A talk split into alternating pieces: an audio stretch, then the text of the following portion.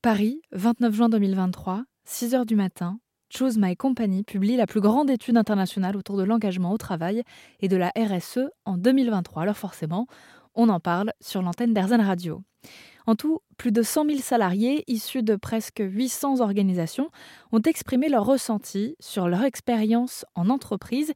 Et ce qu'on peut en conclure, c'est qu'en France et à l'international, les rapports de force s'équilibrent face à l'expression d'attentes plus affirmées côté collaborateurs et aux efforts réalisés des employeurs, laissant la place à une co-création tournée vers un meilleur lendemain au travail? Céline Tellier, cofondatrice de Choose My Company, nous explique comment a été menée cette étude on l'a mené à la base quand on a créé Choose My Company. On avait envie de mettre à disposition euh, des chercheurs d'emploi des informations euh, à la fois authentiques et utiles pour qu'ils fassent les bons choix, pour qu'il y ait la bonne rencontre entre une organisation euh, et donc un projet d'entreprise et un, potentiel collaborateur avec son projet professionnel. et on voulait rentrer dans cette zone de transparence.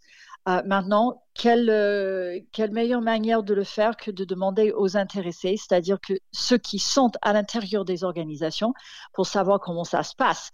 Euh, ensuite, on voulait mettre quand même un certain degré d'exigence là-dedans, et donc les entreprises qui qui, qui se voient accréditées dans nos programmes et nos labels, ils interrogent la totalité de leurs effectifs et il y a au moins la moitié qui s'exprime en faveur, euh, en faveur de, la qualité de vie au travail dans leur organisation.